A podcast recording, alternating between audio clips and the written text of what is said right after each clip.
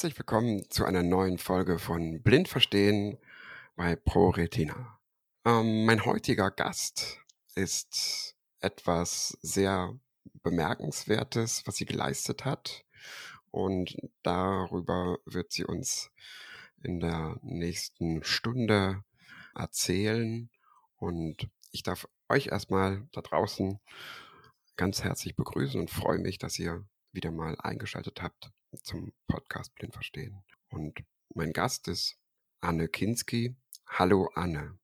Hallo Hagen, ich freue mich dabei zu sein. Wunderbar, super. Also ich freue mich auch. Anne, erzähl uns doch bitte einfach mal kurz was zu deiner Person, wo du lebst, vielleicht wie alt du bist. Was ist so, so kurz paar, ein paar Eckdaten zu dir vielleicht, bitte? Ah, Hagen, das Alter, Mensch. Ne, man ist immer so alt, wie man sich fühlt. Ich fühle mich wie 20, äh, bin aber 45. Meinen Namen hast du ja schon genannt. Ähm, ich komme gebürtig auch von der Küste, bin also ein Fischkopf aus Rostock. Ähm, mhm. Bin dann, das glaubt mir immer keiner, bewusst weggegangen, weil es mir da zu windig war und wollte, ich hatte das glaube ich mal irgendwann im Fernsehen gesehen, irgendwo hinziehen, wo die Weinberge sind und so. Und das ist mir gelungen. Und jetzt wohne ich tatsächlich in Oberstenfeld. Wer das nicht kennt, Was ist denn verpasst, oberstes, oberstes Feld? ja, oh, also das, nicht Feld. das unterste, äh, die unterste Wiese, sondern das oberste Feld, das obersten Feld und das liegt zwischen Heilbronn und Ludwigsburg und wer Ludwigsburg auch nicht kennt, dann zwischen Heilbronn und Stuttgart. So in der Mitte. Ja, also äh, ein schönes Örtchen. Und wir haben da dann ja. auch gebaut, nachdem ich dann eben viel auch in Deutschland schon unterwegs war, berufsmäßig, habe ich mich jetzt tatsächlich hier niedergelassen und hoffe, das bleibt noch einige Zeit so. Aber wer weiß. Was gibt's noch zu sagen? Ähm, ja, das sage ich immer nicht so gerne, aber äh, meine Augenerkrankung ist Retinitis pigmentosa. Und Hagen, habe ich was vergessen? Was möchtest du noch wissen? Was möchtet ihr noch wissen? Das ist ja schon, das ist ja schon eine ganze Menge. Wir wissen, wo du herkommst, wie du heißt. Und natürlich, wir haben fast alle hier im Podcast äh, irgendwie ähm, mit der Krankheit zu tun, mit irgendeiner Krankheit Netzhaut. Und von daher ist das ja ähm, auch immer ganz wichtig für unsere Zuhörer zu wissen, welche Art von Erkrankung du hast. Ja, das ist, äh, aber ich kenne das Gefühl, äh, den Satz, den du gesagt hast, ist mir peinlich. Ja. Mhm. Nee, peinlich gar nicht. Aber Oder ich, nicht, ich, aber ich, ich thematisiere ne? das nur nicht gerne. Genau. Weil es keine so ja. wichtige Rolle spielt. Äh, ja. In der Tat für mich. Und deswegen ist das jetzt, ja. äh, also ich würde mich äh, einem, einem Unbekannten niemals so vorstellen. Aber für euch tue ich das. Sehr gut, sehr gut. Genau so ist es richtig. Ähm, man, man rückt ja nicht, man, ich, ich rück das selber auch un, sehr ungern meine Krankheit in den Mittelpunkt. Ne? Das braucht nicht, das ist. Ne? Ähm, Anne, du bist am 11. September 100 Kilometer gelaufen. Das ist eine ganz schöne Strecke als ich das zum ersten Mal gehört habe, dachte mir, 100 Kilometer? Wow. Erzähl uns doch mal, wie du überhaupt zum Laufen gekommen bist. Bitte. Also erstmal muss ich korrigieren, ich bin die 100 Kilometer nicht gelaufen, sondern gegangen. Ja. Ähm, ich komme mhm. aber in der Tat vom Laufen. Mein Vater ist Läufer und läuft seitdem ich eigentlich denken kann. Und so hat er mich dann auch schon mit ja im frühen Alter, ich glaube, ich war vier oder fünf. Da gibt's auch Bilder dazu. Zu einem mhm. Wettkampf mitgenommen. Drei Kilometer müssen es gewesen sein, im Herbst, kalt. Und ich bin mit einer Freundin dann zusammengelaufen oder ja, mit einer, die ich kannte. Und die war genauso alt wie ich. Und dann, äh, ja, sind wir niemals in das Stadion gekommen, wo wir eigentlich hätten einlaufen sollen, weil wir haben uns unterwegs ja, wir haben Blätter gesammelt. und dann, äh, als sich dann die, die, äh, mein Vater auch Sorgen machte, er kam dann und äh, er sammelte uns dann ein. Aber das war so der Beginn meiner Laufkarriere. Ja. Äh, so mit circa vier Jahren und dann folgten ihm diverse äh, Läufe, auch Marathons in Davos, in, in, in, in äh, Schweden, den Stockholm-Marathon und so weiter. Also von, von klein auf äh, war ich eigentlich äh, mit dem Laufsport, vom Laufsport betroffen. Schon in so einer Läuferfamilie quasi. Richtig, ja. richtig. Also mhm. das gehörte dazu. Meine Mutter lief auch, mein Vater äh, sehr äh, ambitioniert, meine Mutter war Freizeitläuferin und dann bin ich da mitgelaufen und das, das gehörte einfach zum Alltag. Eigentlich alle um mich herum auch, nicht nur unsere Familie. Ich bin ja im, in der ehemaligen DDR groß geworden, da war die Gemeinschaft, äh, wie wir gewohnt haben. Ich habe tatsächlich auch in so einem Block gewohnt, wie man das so kannte, also im Neubau nannte man das damals. Ähm, und alle um uns herum liefen. Das war so, war einfach so. Sport in der DDR war übrigens so und so ähm, ein hoch angesetztes Thema. Ähm, ja. Das war dann normal, ne, dass jeder eigentlich irgendeinem Sport nachging. Ja, ja, das ähm, habe ich schon öfters gehört, dass Sport in der DDR wesentlich höher angesiedelt war als, als hier in der Bundesrepublik. Ähm, Jetzt bist du diese 100 Kilometer ähm, nicht in deiner jetzigen, in deinem jetzigen Wohnort gelaufen, sondern ähm, in deiner ehemaligen Heimat, richtig? Richtig, in meiner alten Heimat, genau. Ja, ja. Genau. Das ist also auch der Grund, warum du da an der Küste rumgelaufen bist, rumgegangen. Ähm, nein, also das würde ja heißen, ich habe mir diesen Lauf ausgesucht, damit ich in meiner alten Heimat äh, mal wieder äh, dass ich die mal sehe. Äh, aber das so war es nicht. Aha. In der Tat, in der Tat war das so, dass mein Vater äh, mir erzählte, dass einer seiner Läuferkumpels, deren Schwester begleitet hatte, das war im letzten Jahr im Oktober hat er mir das, glaube ich, erzählt, zu einem Hunderter, 100 Kilometer wandern. Als der mir das erzählte, habe ich gesagt, oh, warum habe ich das nicht gewusst? Da hätte ich total Lust mitzumachen. Ja, und Ja. äh, da war eigentlich die Idee geboren, äh, dass, dass äh, ich bei dem nächst, bei der nächsten Möglichkeit von diesem, von dieser Wanderung teilnehmen werde. Das heißt, dieser, diese Idee, ähm, die hat dich dann angefixt, ähm, das an das an diesem Ort dann zu machen. Genau. Ich, ich, ich wusste, ich wusste äh, ungefähr die Strecke. Ähm, ich weiß gar nicht, ob mein Vater sie mir erzählt hatte, aber ich wusste, dass es ungefähr 40, 50 Kilometer an der Küste lang geht. Und jetzt mal ganz ehrlich, ich, also ich meine, 40, 50 Kilometer an der Küste lang gehen, es kann doch nichts Schöneres geben. Und äh, ich kannte die Strecke und von daher habe ich mich auch jetzt nicht irgendwie, ne, schwebt ja immer sonst ein bisschen Unbehagen mit, gerade wenn es um das Thema Augenerkrankung geht. Und dem Wissen, das war mir auch von Anfang an klar, äh, diese 100 Kilometer lassen sich jetzt nicht äh, komplett bei Tageslicht abdecken. Ja, also das war mir von vornherein bewusst, dass ich einen großen Teil ähm, der Strecke bei Dunkelheit gehen werde. Mhm. mhm. Das ist ja dann auch ähm, nochmal eine doppelte Herausforderung. Also ich, deshalb finde ich das auch so wahnsinnig ja, mutig, dass man erstens diese 100 Kilometer geht. Das alleine ist ja schon mal Hut ab. Und dass man das dann auch mal mit deinem Handicap-Hintergrund macht, das finde ich halt doppelt bemerkenswert. Ich kenne die Situation ja selber auch. Ähm, ich habe ja auch äh, RP und äh, weiß, wie es ist, dann, wenn man nicht so wirklich sehen kann, wo man hinläuft. Ne? Wie hast du, was hast du da für eine Strategie oder was hast du da, wie hast du das gemacht? Also bist du da mal dem Stock rumgelaufen, oder? Nicht nur mit einem, sogar mit zwei. Aha, aha. Ja, also ich möchte auf jeden Fall möchte ich sagen, dass das äh, Thema Nachtlaufen für mich eigentlich überhaupt kein Thema war in, in, den, in den Vorgedanken. Das ist wirklich so gewesen. Also meine Bedenken, ich habe ich hab gewusst, ich mache diesen Lauf und habe mir erst hinterher dann überlegt, wie ich das machen werde. Mir war von vornherein klar, ich kann es in der Nacht, zumal es um 17 Uhr ging der Lauf los, die Wanderung und dann hat man, ich weiß es gar nicht mehr, ich glaube um 1930, 1932 oder sowas, ähm, wurde es dann dunkel. Ja, also ich hatte ja. paar Stunden am Tag und dann ging es aber auch gleich in die Nacht rein. Mhm. Und mir war klar, ich brauche eine Begleitung. Ohne geht nicht. Ich hatte zwei Wanderstöcke dabei. Die hätte ich so oder so mitgehabt. Das läuft sich einfach aus der Erfahrung her und auch aus meinen Trainingswanderungen einfach besser. Wanderstöcke, äh, heißt, äh, sind das jetzt Wanderstöcke oder Nordic, Nordic nein, Walking? Nein, oder ist das ich habe mich tatsächlich für die, ich habe beides, ja. aber ich habe mich für die Wanderstöcke, für die Teleskopstöcke, die kann man dann so ein bisschen ausziehen auch noch, entschieden. Ähm, einfach, ja, weil Nordic Walking, das, da, da, zieh, da ziehst du die Stöcker ja eher so hinter dir her und beim Wandern setzt du sie schon auf. Und es war mir schon wichtig, dass ich äh, dass es für mich doch auch selbst noch so ein Hilfsmittel ist. Äh, ich ja. mache es manchmal, als ich den Stock, den weißen Stock noch nicht so annehmen konnte, bin ich ganz oft auch mit meinen Wanderstöcken irgendwo hingegangen oder auch mit den öffentlichen gefahren.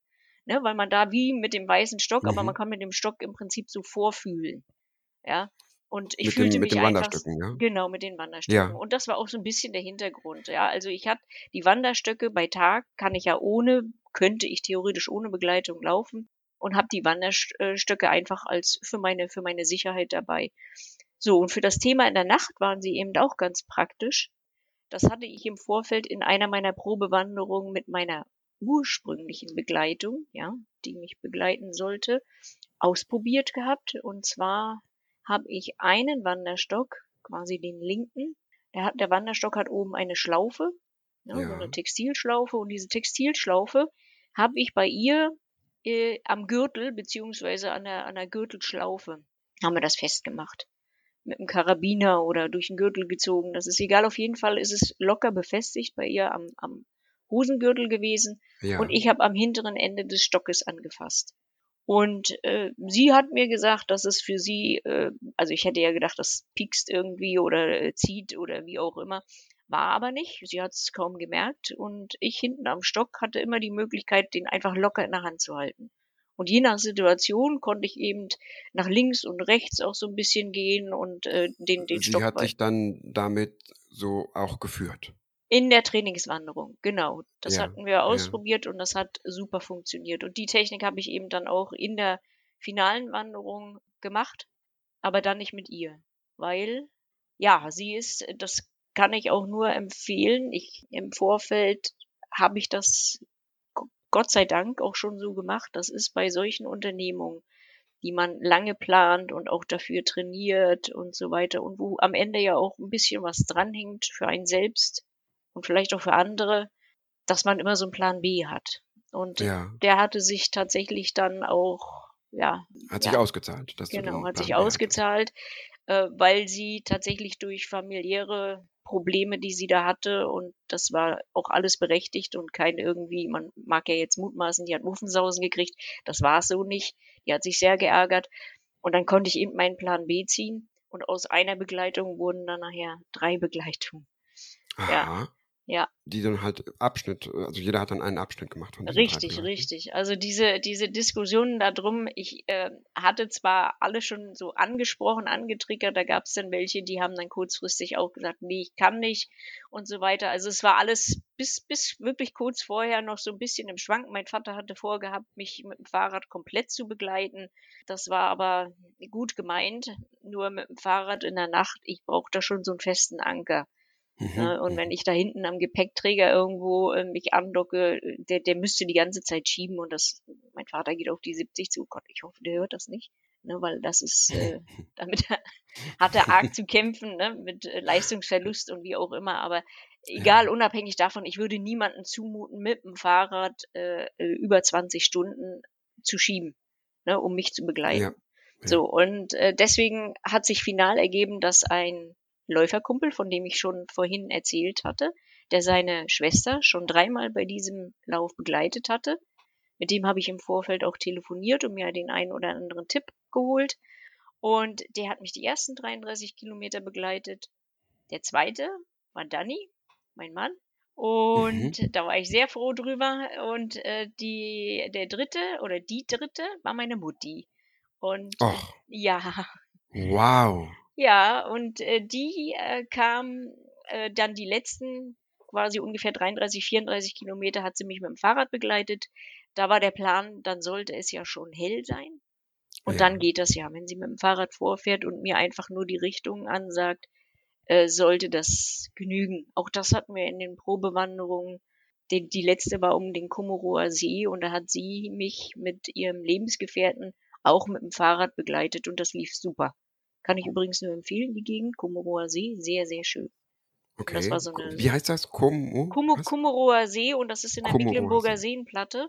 Oh, die ist, äh, ja, das weiß ich, die ist sehr, sehr schön, ja. Genau, das war so eine schöne, um den See rum, äh, ich glaube 46 oder 48 Kilometer waren es gewesen und wirklich sehr, sehr erlebnisorientiert. Ne? Das spielt ja auch eine Rolle, ne? die mentale ja. Stärke für so einen Lauf. Das war sehr schön, aber auch da, ne, aber das kommen wir vielleicht noch zu, es gab in den Trainingswanderungen äh, so einige Hürden. Hürden welcher Art? Also vielleicht jetzt nicht, was ihr denkt, ne, von wegen sehen und gucken, sondern in der Tat blasen. Also ich hatte, ich habe insgesamt drei Trainingswanderungen gemacht, alle so kurz vor 50 Kilometer. Mehr wollte ich tatsächlich nicht machen. Ja. Äh, einfach aus dem Hintergrund, wenn man dann mehr macht und an dem Punkt ist und sich vorstellt, jetzt nochmal das Doppelte. Ich glaube, das macht irgendwas mit einem. Das ist mental sicherlich, ähm, löst, kann das sehr schnell eine Blockade auslösen. Richtig, richtig. Und es war tatsächlich auch in, also ich, ich sag mal, die erste Wanderung hatte ich mit, mit äh, ich habe immer variieren wollen und gucken wollen, eben, was ist für mich am Ende das Beste. Gerade was das Thema Schuhe angeht. Bei den ersten Schuhen, das waren normale Sportschuhe, mhm. ähm, Laufschuhe, das war okay. Da habe ich mir quasi nur, nur einen blauen Zeh gelaufen. Ja, ansonsten war es in Ordnung. Die, die habe ich mit meinem Vater zusammen gemacht. Er hat mich begleitet. Die zweite Trainingswanderung habe ich alleine gemacht. Es war sehr warm. Ich habe andere Schuhe, quasi so Art Barfußschuhe, Wanderschuhe angehabt. Mhm. Da habe ich mir komplett äh, Blasen gelaufen im Vorderfuß. Das war so schmerzhaft. Ich habe in meinem eigenen Ort, als ich, also ich Handy ausgefallen, also keine Navigation mehr gehabt, hm. äh, meine Uhr auch ausgefallen, die dann hätte mir auch noch irgendwas sagen können oder wo ich hätte anrufen können. Mhm. So musste ich dann alle fragen. Und ich habe zuletzt, weil ich wirklich, ich war so neben der Spur, ich habe in meinem eigenen Ort, im Oberstenfeld, noch äh, jemanden gefragt und habe gesagt, sagen Sie mal bitte, wann kommt Oberstenfeld? Ja, ich habe meinen eigenen Ort nicht mehr erkannt. Aber einfach, wow. ne, das ist jetzt, so schlimm war es nicht, aber das ist ja immer, man weiß, dass der, der Hinweg anders aussieht als der Rückweg. Und ich stand irgendwie in so einer Baumallee und habe es tatsächlich nicht erkannt. Ja, und er erzählte mir dann noch, ja, das sind sie schon und ich kann Ihnen hier jetzt auch noch einen ganz schönen Weg zeigen, wie Sie denn da und da wieder nach Hause kommen. Ich sage, hören Sie auf, hören Sie auf, ich möchte nur noch nach Hause und bin dann tatsächlich die letzten Meter äh, gut nach Hause angekommen. Aber das war eben so ein Erlebnis, wo ich, das waren glaube ich 46, eigentlich die kürzeste Strecke, die ich äh, in der Trainingswanderung hatte. Da an dem Tag drüber nachzudenken, jetzt noch mehr als die Hälfte nochmal, undenkbar. Ja. Ja, und das hat die dritte Wanderung dann wieder aufgewogen am, durch um den Kummerower See. Und ja, das äh, auch wieder Blasen gelaufen. Und final kann ich sagen, bei meinem Lauf, bei dem Hunderter, hatte ich mir jetzt überlegt, ne, ich ziehe jetzt so ein Fazit, was war gut, was war nicht gut aus den Trainingswanderungen. Ich habe mich für den Sportschuh entschieden, habe gesagt, na, lieber einen blauen C als Blase.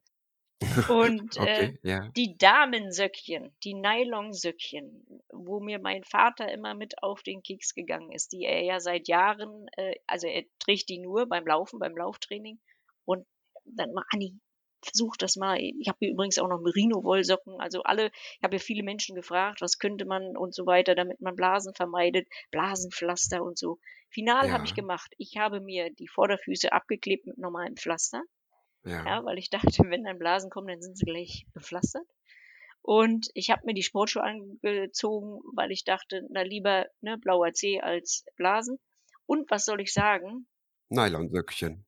Ja, und Nylon, natürlich Nylonsöckchen, die Nylonsöckchen, damit mein Vater endlich Ruhe gibt. Hab mir aber alternativ eben noch andere Schuhe mitgenommen, meine zweiten Paar Trainingsschuhe, diese Barfußschuhe und noch Merino-Wollsocken. Und final kann ich sagen, ich habe die Laufschuhe die ganze äh, Strecke durch getragen, die Nylonsöckchen auch. Ich hatte keinen Schuh, keinen Sockenwechsel. Ich hatte keine Blasen, aber einen blauen Zeh. Wow. Das ja. ist ja. Ja, ich okay. habe mich so gefühlt. Das war in der Tat auch meine größte Angst. Ich hatte kein, kein, keine Angst vor dem Lauf. Ich wusste, ich hatte mir persönlich so ein bisschen auch den Druck aufgebaut, indem ich vielen Leuten davon erzählt hatte. Und dann, äh, da kommen wir dann drauf, ich habe den, den Lauf ja dann ja. auch zum Spendenlauf gemacht. Richtig. Also es richtig. war, das war für mich äh, zum Teil eben eine bewusste Entscheidung, dass für mich gar nicht zur Debatte stand, dass ich das nicht schaffe. Ja, also ähm, da müsste irgendwas anderes kommen. Das kann ich später auch noch erzählen, dass es tatsächlich so eine brisante äh, Situation zwischendurch auch noch gab, wo das mal so ja, und dann. Ich denke, es ist halt auch, auch keine, keine geradlinige Entwicklung. Man, man schwankt da schon so ein bisschen, obwohl du ja schon ganz viel Erfahrung im, im Laufen hast. Du hast ja erzählt, du hast Marathon schon ganz viele gelaufen und bist mit Laufen wirklich ähm, groß geworden. Also Laufen jetzt, ne? Also wir, hm, wir nehmen jetzt mal Laufen und Wandern und äh, Gehen, jetzt mal alles in einem. Ne? Mhm.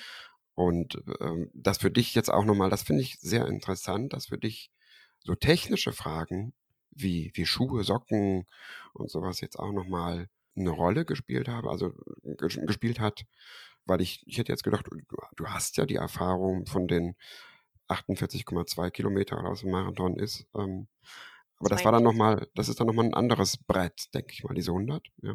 Also da kann ich, kann ich gleich, jetzt müssen wir doch die Trennung machen zwischen ähm, Wandern und Laufen. Ah, Weil Wandern aha. ist, ist, ist äh, eine ganz andere Fußbelastung als beim Laufen. Und deswegen macht's, das hat auch der, der Jörg äh, Schimanski, mit dem ich, das war der Begleiter, mit dem ich als erstes gelaufen bin, der eben drei, der ist eigentlich passionierter Läufer. Der hat irgendwie 100 Marathons, der hat so gesammelt, 100 Marathons gelaufen äh, und, und äh, eben dreimal seine Schwester begleitet. Und der hat schon im Vorhinein, hat er gesagt, das ist, eine, ist ganz anders als Laufen. Und dann kommt noch dazu, äh, dazu die Länge der Belastung. Ne? Das ist, äh, wenn, wenn man Marathon läuft, dann ist man unter Umständen äh, schneller als vier Stunden drinne. Ne? Und bei dem, bei dem, bei dem Wandern ist es ja, du bist ja, ja im, im schlechtesten Fall eben 24 Stunden unterwegs. Und deswegen ist es eine andere Belastung. Das kann man nicht äh, vergleichen. Ähm, Ach so. Ja, das wird sich auch, ich weiß nicht, ob ich da jetzt vorgreife, bei der Begleitung von Daniel. Das war ja meine zweite Begleitung. Wir, mhm. Er hat mich von 23 Uhr bis, das so war es geplant, bis 6 Uhr, bis die Ablösung von meiner Mutti kam. Mhm. Ähm, und er hatte, weil er damit schon gelaufen ist, er ist auch, er läuft auch, also laufen im Sinne von laufen, und hatte auch Barfußschuhe an. Und es dauerte nicht lang, fing der an, ich kenne ihn ja nur ziemlich gut, ist irgendwelche, ja, ja fing der an zu schnaufen, so, so. ich kann das gar nicht nachmachen. Ich musste schmunzeln, aber ich wusste, irgendwas ist. Ne? Also wirklich Sorgen habe ich mir noch nicht gemacht. Wobei, ich habe schon geahnt, was er hat.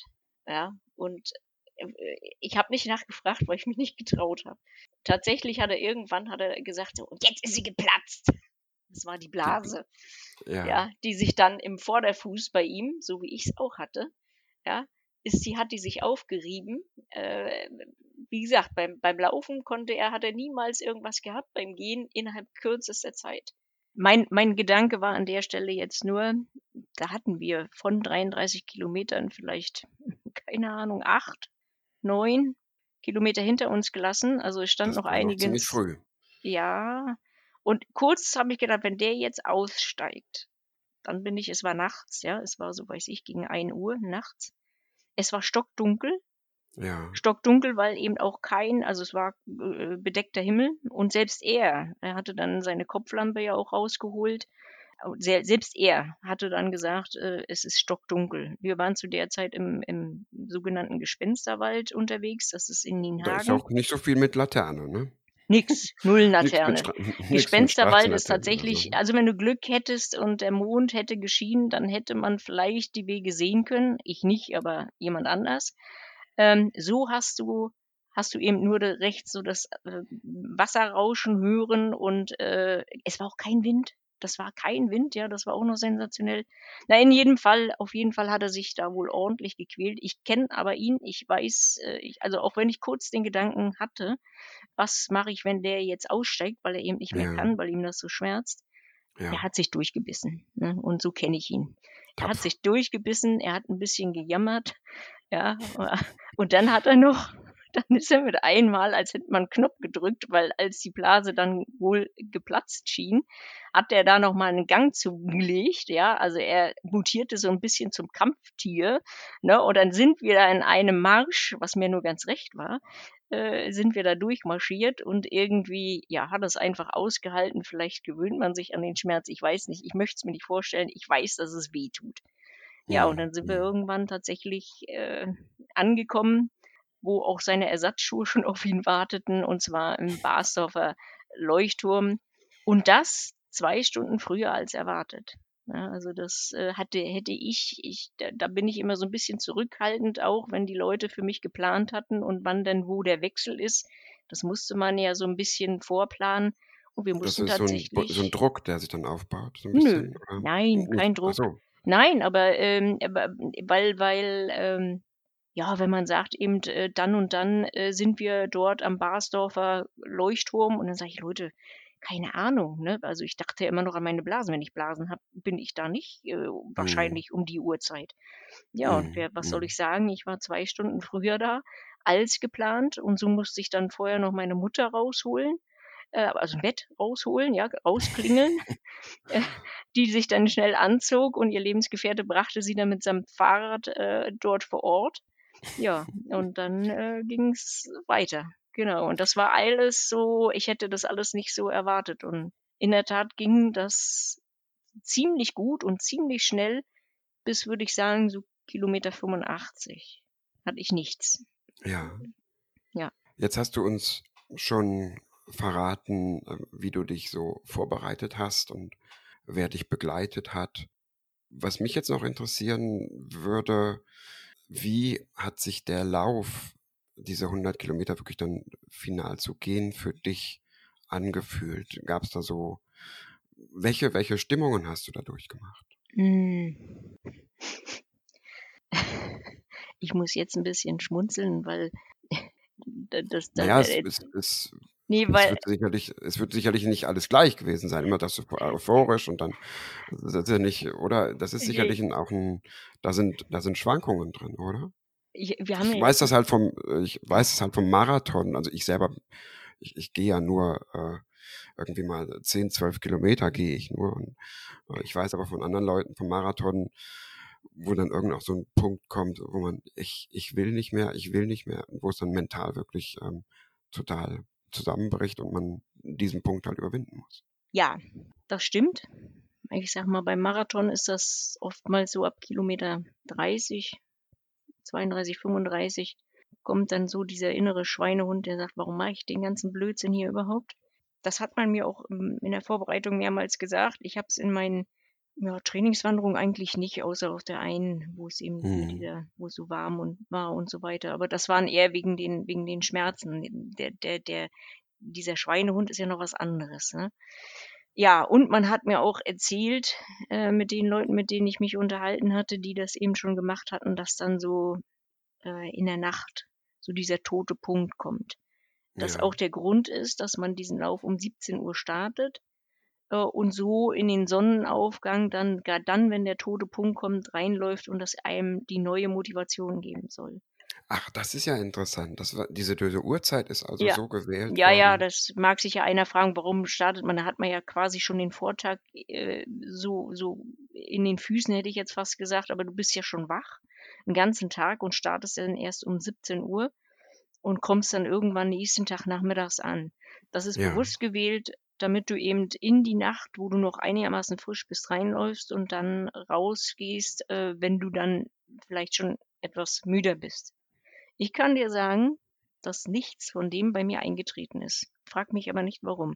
Ich war weder müde, ich war die ganze Zeit gut drauf, also bis zu diesem Kilometer 85, euphorisiert, habe gelacht, habe Spaß gehabt. Ich genieße, das war in der Trainingswanderung auch so, diese Zeit in der Dunkelheit. Das kann mir keiner glauben, wenn er es nicht selber mal gemacht hat. Wenn man sich jetzt mal nicht so fokussiert auf, auf, dass man da jetzt nichts sieht und wie schlimm das vielleicht ist oder so.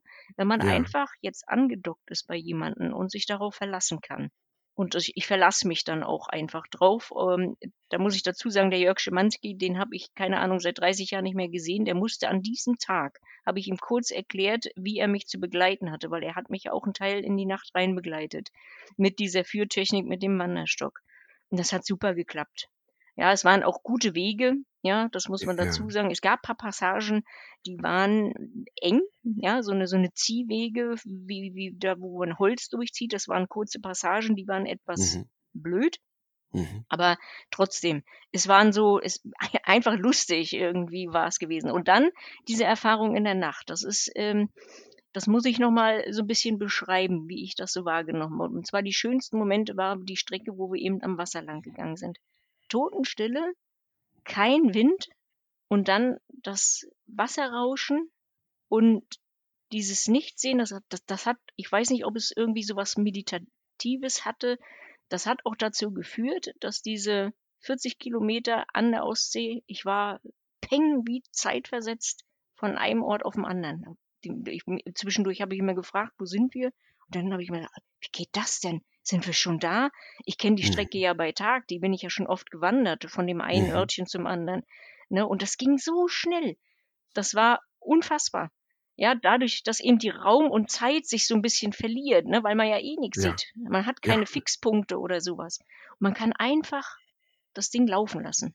Ne, und hören und, und einfach, ja, wir haben auch nicht erzählt oder sowas, ja. Das geht einfach ein Schritt vor den anderen so ein bisschen schön. das Raum, Raumzeitgefühl mhm. verlieren halt, wie du, mhm. ja, so, so, so schilderst du es gerade. Ganz toll. Mhm. Also das ist wirklich, wirklich eine Erfahrung wert. Ich habe teilweise, glaube ich, sogar meine Augen mal zugemacht.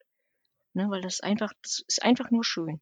Ne, und das äh, ist so dieses ja. gerade, was so für uns ja so beängstigend ist bei dieser Erkrankung, wo ich mir dann sagen muss, es gibt, es gibt Schlimmeres. Wirklich. Wenn man jemanden Gutes an seiner Seite hat, das muss man dazu sagen. Ne? Weil manchmal kann es dann eben auch schon herausfordernd und schwierig sein. Aber in diesen Momenten und bei dem Lauf äh, war es nicht so. Natürlich, man muss sich zu 100 Prozent auf den, auf den ähm, Begleiter dann verlassen. Ne? Verlassen und verlassen können. Das mhm. sind ja nochmal zwei Paar Schuhe. Ja? Das ist natürlich ganz wichtig. Das schilderst du ja auch sehr eindrucksvoll gerade. Und jetzt sag noch mal kurz bei diesem Kilometer 85, was ist, was ist da eingetreten? Was ist da passiert? Ja, ich, ich habe es ja eigentlich schon 50 Kilometer früher erwartet, ne? Und dachte irgendwann, ich wollte es nicht herbeibeschwören, aber irgendwann muss doch irgendwas mal kommen, ne, was mich so ein bisschen bremst. Und das war tatsächlich dann, ich kann das gar nicht beschreiben, das war, glaube ich, einfach nur Schwäche. Es äh, dann war ein bisschen so, gar nicht mal irgendwie so starke Schmerzen. Es war so irgendwie in der Hüfte tat es ein bisschen weh und äh, linke Knie hatte irgendwann mal so ein bisschen geknackt oder so, aber das war. Körperliche Erschöpfung. Ich, ich würde es so bezeichnen, aber nicht, dass mhm. ich müde mhm. war. Müde überhaupt nicht. Äh, müde, erschöpft halt. Ne? Genau, ich, ich denke ja. erschöpft. Und hm. wenn du dann weißt, du hast äh, noch, das waren dann nachher ja 15 Kilometer, wenn ich die Geschwindigkeit von 5 Kilometer pro Stunde halte, brauche ich noch drei Stunden. Ja, und da kriegen drei Stunden eine ganz andere ganz andere Bedeutung. Ja. Ja, weil äh, drei Stunden noch weitergehen, äh, ja, das war schon. Und ich, ich, wir haben es jetzt noch gar nicht erwähnt, das äh, Kamerateam äh, für die Doku für den SWR war äh, kam dann, trat dann auch wieder in Erscheinung. Die haben mich am Start ein, ein Stück weit begleitet und kamen dann bei Helligkeit. Sie wollten den, den letzten Wechsel, also quasi um 6 Uhr mitkriegen und standen dann da auch parat. Und dann wirst du in dieser schwachen Phase mit den Fragen, die sie vorher auch schon immer, deswegen musste ich vorhin so schmunzeln, als du gesagt hast, und wie ging es dir und wie geht es dir? Diese Frage habe ich an dem Tag, ich weiß nicht wie oft gehört. äh, wie geht es dir? Beschreib doch mal, wie es dir geht. Natürlich. Ja, ich bin sonst immer willens zu erzählen und habe damit auch kein Problem, aber wenn du irgendwann, echt, irgendwann geht's dann auf den Keks. Ah, und sie tat mir so leid, äh, weil, weil ich war so dünnhäutig und das ist überhaupt gar nicht meine Art. Aber ich wollte ums Verrecken, wollte ich nicht sagen, äh, schlecht oder irgendwas, weil mir ging's nicht schlecht. Ich ja. wollte nur nicht reden. Ja, ich wollte nicht reden. Du hast jetzt gerade schon so ein Stichwort genannt, das, der, der SWR hat sich da auch begleitet. Ähm, der hat dich auf deiner, auf deinem Lauf begleitet, teilweise, stellenweise. Der war natürlich nicht die ganze Zeit dabei und SWR, das heißt also auch ähm, nicht SWR Hörfunk, sondern SWR äh, Fernsehen. Wie ist der, dieser Kontakt ähm, zustande gekommen? Ja, es bestand eine Anfrage bei der ProRetina. Die wollten so eine 45-minütige Doku machen mit verschiedenen Personen. Da um, ging es um das Thema Augenlicht und dann die unterschiedlichen äh, Augenerkrankungen und äh, der Umgang damit, also wie die einzelnen Menschen dann mit ihrer Augenerkrankung umgehen. Und äh, da hatte die Martina Sommer dann den Kontakt weitergeleitet zu mir. Also eigentlich war das gar nicht das Thema, wie es nachher äh, vielleicht ein Stück weit schon Augenerkrankungen, wie man damit umgeht. Und dann hatte ich den Anruf erhalten, erst per E-Mail-Kontakt und dann den Anruf. Und dann habe ich gesagt, ja, ihr wollt sehen, wie ich damit umgehe, dann könnt ihr mich gleich begleiten. Die wollten dann eben auch begleiten, so im Alltag und so. Ja. Ähm, ähm, und dann habe ich gesagt, ja, ihr könnt mich begleiten, äh, kommt mit nach Rostock, ich mache da den, die 100 Kilometer Wanderung. Und da waren die natürlich total äh, geflasht und, oh, und super und naja. Und so kam das dann zustande und wir hatten dann tatsächlich auch äh, ein paar Tage vorher so eine, so eine, äh, waren die bei mir zu Hause. Das wird dann wahrscheinlich in dieser Doku auch mitgezeigt, äh, wo wir dann auch in, auf meine Trainingsstrecke gegangen bin, auf einer meiner Trainingsstrecken in die Weinberge rein und so. Das war ein ganz schöner Tag tatsächlich, von, von morgens früh bis relativ spät. Und am Ende kommt wahrscheinlich so eine fünfminütige äh, Sequenz dabei raus. Da sieht man. So, mal, so ist das beim Fernsehen. Genau, ja, genau wie viel, genau. wie viel, wie viel äh, Aufwand da eigentlich hintersteht. Ja, und die haben keine Kosten und Mühen gescheut und sind mir tatsächlich dann auch nach Rostock gefolgt, mhm. und, um mich dort eben auch zu begleiten, ja, was sie dann ja. auch taten. Und das heißt, die haben dich, ähm, wenn du das jetzt so zusammenfasst, äh, wie lange von diesen, äh, waren's, was waren es jetzt, 22 Stunden, die du gebraucht hast? 21 Stunden und 5 Minuten. Wow, unglaubliche Zeit, finde ich. Von diesen 21 Stunden, äh, wie lange waren Sie da bei dir, wenn du das jetzt so grob? Sie waren im, äh, ich musste natürlich ein bisschen vor der Zeit vom Start sein, äh, mhm. beim Start sein, weil sie mich da dann eben nochmal fragen wollten, wie es ja, mir geht ja. und ob ich aufgeregt bin und so weiter. Technik, die Technik anlegen. Ich bin auch die ganze Zeit mit Mikro gelaufen. Dann mussten sie sich irgendwann, also ich glaube, sie sind, sie kamen mit Lastenfahrrad übrigens. was sie dann relativ schnell ausgebremst hatte, nämlich genau an diesem Zielweg, von dem ich äh, erzählt hatte. Da kamen ja. die nicht mehr mit. Dann sind die umgedreht, das war so gegen 19 Uhr. Äh, 19.30 äh, sind die umgedreht und traten dann wieder in Erscheinung morgens um kurz nach sechs und haben mich dann die ganze Strecke begleitet bis ins Ziel und kurz nach dem Ziel noch und dann haben wir uns auch relativ zügig dann verabschiedet. Aber die ganze Zeit, und das, ich weiß gar nicht, das sind dann schon von 6 bis äh, 14 Uhr und eben die Zeit davor kannst du ausrechnen. Also schon eine ganze lange Zeit, ja. Das heißt, äh, ich dachte jetzt, die würden mal so zwischendurch mal so eine Stunde oder zwei mal so reingucken, dann, ne? also so abschnittsweise Phasen, aber das die ganze Zeit. Okay, mal gespannt, was dabei rauskommt. Ja, und sie haben mir gesagt, das war der bisher, äh, sagt man, äh, energiereichste oder, oder anstrengendste Dreh, den sie je hatten. Sowohl in meinem Zuhause, wo sie mit Kamera und Ausrüstung die Weinberge hoch mussten, als auch da mit dem Lastenfahrrad, was nicht funktioniert hatte. Und später mussten, sind die zu Fuß immer mitgelaufen dann mit der Kamera, also mussten neben mir äh, mitlaufen, ja. Sie werden dich in, in, äh, in, in Erinnerung genau, behalten. Genau, ja. genau, das hoffe ich, ja. klasse, ja. klasse. Ja, ja. Ja, mal gucken. Wir, ja, wir sind, es ist ja noch nicht ausgestrahlt, ähm, aber ich bin gespannt, was dabei, was dabei rauskommt. Jetzt hattest du auch schon angesprochen, das hast du als Spendenlauf gemacht. Erzähl uns doch bitte mal, was ähm, hat es mit diesem Spendenlauf auf sich? Wo hast du, ähm, also wofür bist du gelaufen? Also als ich mich dann dazu entschlossen hatte, das zu machen, diese 100 Kilometer mich dort anzumelden und mich auch angemeldet habe, habe ich, ich kann das nicht mehr genau definieren, aber es war fast zeitgleich gesagt, wenn ich schon so einen Unsinn mache, ja, dann mache ich es auch für Nutenzweck, weil ich glaube, dass man mit außerordentlichen Sachen auch was bewirken kann. Und habe dann äh, gedacht, äh, auch im Vorfeld, wenn ich das muss ich auch nochmal sagen, ich habe ja schon, es sieht, glaube ich, jeder immer mal so, so, so Aktionen, die jemand macht oder hier der, wie, wie heißt der, Joe Kelly und sowas alles, ne, die, mhm. die ist nun, der, mhm. der wirkt durch seinen Bekanntheitsgrad, aber für in Anführungsstrichen manchmal scheinbar banale Aktionen werden Gelder zusammengesammelt und habe ich gedacht, na, wenn die das können, probiere ich das auch mal. Ne? Und das eben für den guten Zweck, für die ProRetina.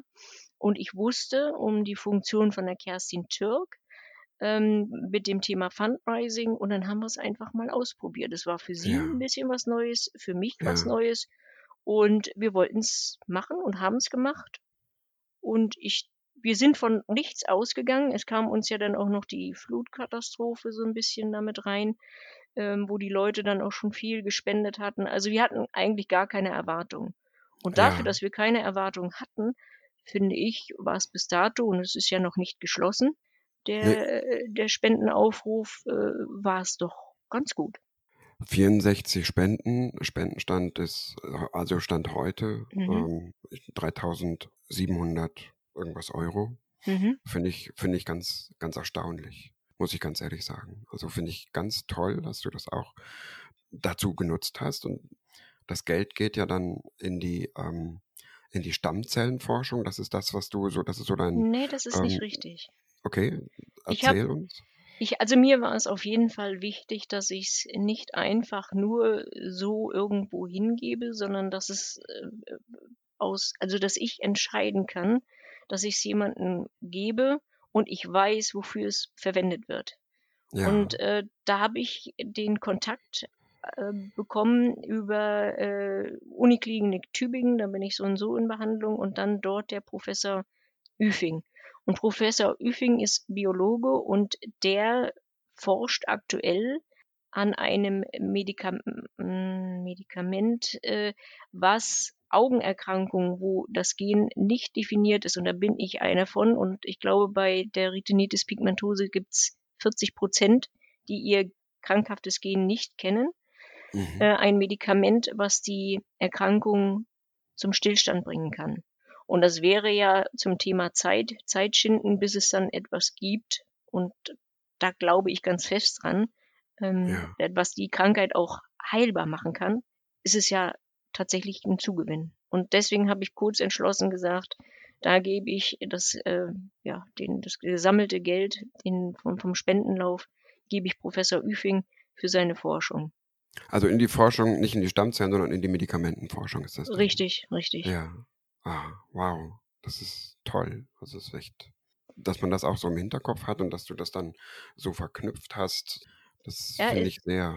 Es ist, es, ist, es ist sicherlich nur ein Tropfen auf dem heißen Stein. Aber ich Darum denke. geht es nicht. Das ist einfach, genau, ne? es, ist, ich, es geht um das, ähm, um seinen Beitrag dazu zu leisten. Und du hast persönlich einen ganz, ganz großen Beitrag dazu geleistet. Ja, und was ich eben auch bewirken will, ist, dass ich Mut mache. Mut mache und andere aufrufe dazu, ähm, Gleiches zu tun. Nun nicht unbedingt die 100 Kilometer Wanderung, aber es gibt viele Dinge, die man tun kann. Ne? Und, und ich sage mal, wir, wir, es, man spricht immer von seltenen Erkrankungen, aber äh, wir sind insgesamt doch viele. Und äh, wenn jeder Einzelne so sein Stück dazu beiträgt, äh, dass wir die Forschung fördern, ja, weil wir vielleicht nicht ganz so interessant sind für Pharma und Co., ne, dann äh, können wir was bewirken. Das war so mein Grundansatz auch immer, was kann ich jetzt äh, bewirken? Ja, ich muss immer irgendwie was äh, tun. Das äh, geht jetzt ein bisschen weiter noch zurück oder so, dass ich meine Vorerkrankung, die ich dann auch schon mal hatte, immer mit Sport bekämpfen konnte. Ja, und bei der Diagnose Augenerkrankung Retinitis pigmentosa hilft Sport jetzt nicht unbedingt, um die Augenerkrankung besser zu machen. Ne? Sie unterstützt meine körperliche Fitness und so weiter. Aber was ich tun kann, ist, ich kann mit meinen sportlichen Aktiv äh, Aktivitäten eben die Forschung fördern.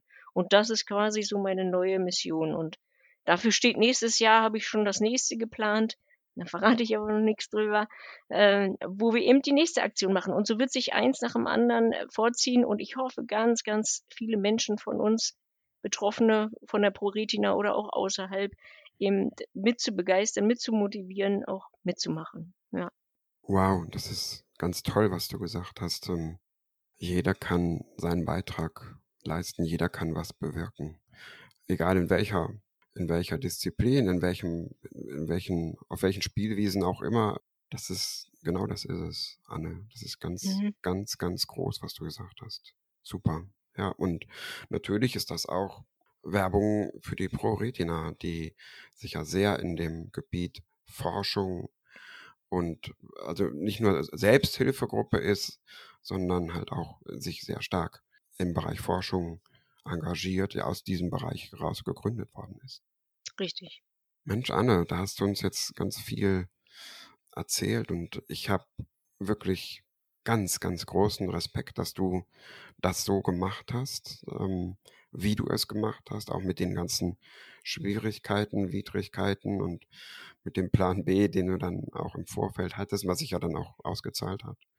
Das ist, ja, wie sagt man, ich finde, das ist großes Kino, wirklich. Und ich wünsche mir, dass noch ganz, ganz viele Leute, die jetzt auch diesen Podcast hören und noch nicht gespendet haben oder auch welche, die nicht hören und trotzdem spenden wollen und die Spendentore sind noch offen.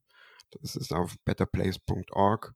Das hattest du auch im Vorfeld ähm, erzählt, warum, weil das, ähm, warum du diese Plattform genommen hast. Das ist wirklich sehr einfach und man weiß, ähm, es ist sehr sicher. Man weiß, wo die Spenden wirklich dann landen, dass sie da landen, wo du sie willst. Und ich kann nur sagen, also, aber ich habe selber gespendet und hm. ähm, ich kann nur sagen, dass es wirklich sehr einfach und nahezu barrierefrei ist, da zu spenden und kann nur jeden aufrufen, für dieses wunderbare Projekt zu spenden und diese Leistung von, von dir zu honorieren. Ja, im Prinzip ist es kein Hexenwerk. Ne? Der Kopf spielt eine ganz bedeutsame Rolle bei solchen Dingen. Sei es Marathon, sei es äh, der Lauf, sei es andere außerordentliche Aktivitäten. Man muss mit sich im Reinen sein und der Kopf macht ganz, ganz viel. Und das hat mich in meinem Leben, bei meinen Herausforderungen ganz oft schon unterstützt, ne, dass ich tatsächlich dort mental, glaube ich, sehr stark bin. Durch deinen Sport halt, ne? Wahrscheinlich, wahrscheinlich, ja. ja. Mhm, mhm. Weil man kennt immer, immer, die, immer dieses Ausloten neuer Grenzen. Zu wissen, dass es da noch was gibt. Ne? Man hat noch mehr Kraft, man hat noch mehr Power, dann geht noch mehr, man ist nicht am Ende.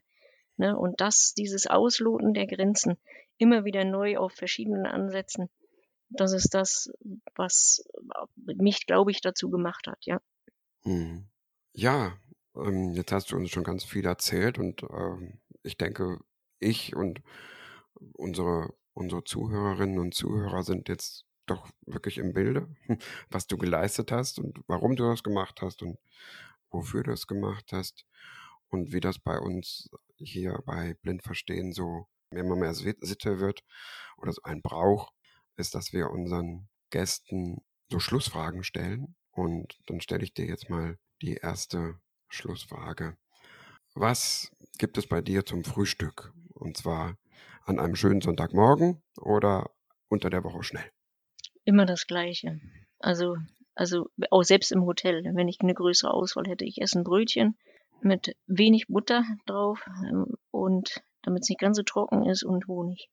Und vielleicht im Hotel Erdbeermarmelade. Das war's.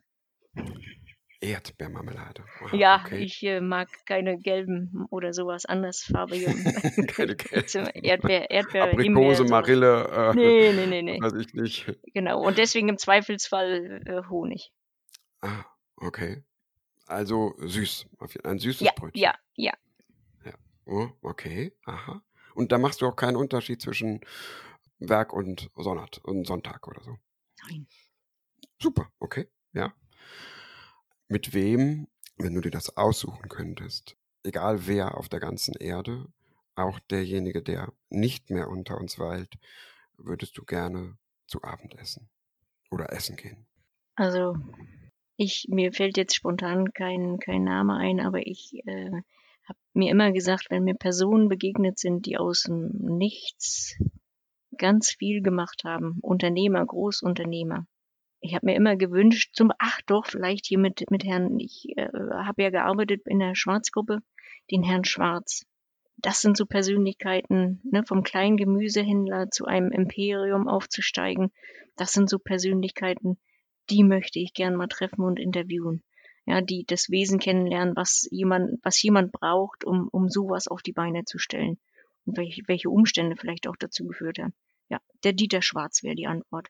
Ja, okay, das ist doch schon eine ganz tolle und interessante Antwort, finde ich. Ähm, super, super. Weitere Fragen? Gut. Nö, das, das war es eigentlich bis jetzt. Und Schade. Ähm, ja, schade. es gibt die Runde ja bei den Politikern auch immer, ne, wo sie dann immer nur mit kurz Ja, Nein antworten sollen, was denen nie gelingt. Ich hätte jetzt gedacht, da kommt noch was, aber gut. Nö, nö, nö, ist alles gut. ist gut. Wir lassen es einfach bei diesen zwei Fragen. Mhm. Und ähm, Anne, ich möchte mich bei dir ganz, ganz herzlich für dieses Gespräch bedanken. Und mir bleibt nichts anderes, als dir für die Zukunft und für dein neues Projekt auch alles, alles Gute zu wünschen. Ja, geh deinen Weg im wahrsten Sinne des Wortes. Und es freut mich, dass du ähm, unser Gast hier bei Blind Verstehen gewesen bist. Ich wünsche dir alles Gute, liebe Anne. Dankeschön, das wünsche ich dir auch. Danke. Ja, und noch der kurze Hinweis auf die Spendenaktion von Anne. Wenn ihr da noch spenden wollt, die genaue Adresse findet ihr in den Show Notes ähm, als Hinweis im Podcast.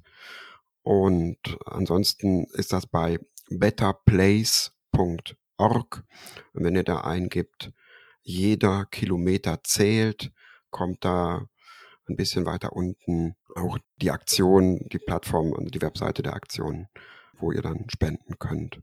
betterplace.org. Jeder Kilometer zählt. Unser Mitglied Anne Kinski läuft. Super. Vielen Dank. Und schaltet wieder ein, wenn es die nächste Folge von Blind Verstehen gibt mit einem interessanten Thema. Tschüss und bis dann, sagt euer Hagen Thieme.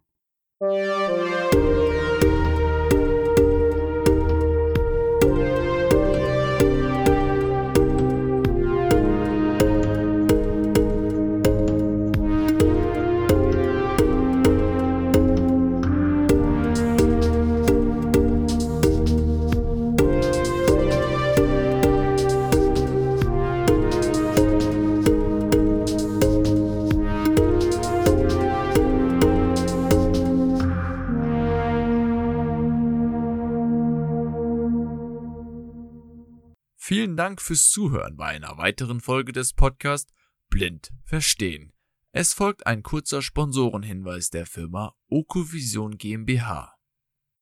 Die Diagnose Retinitis pigmentosa und der fortschreitende Verlust der Sehfähigkeit verändern alles. Wir bei Okovision möchten, dass Ihr Gesichtsfeld erhalten bleibt. Dafür haben wir die Okostim-Therapie entwickelt und in klinischen Studien getestet. Erfahren Sie mehr auf unserer Website www.okovision.de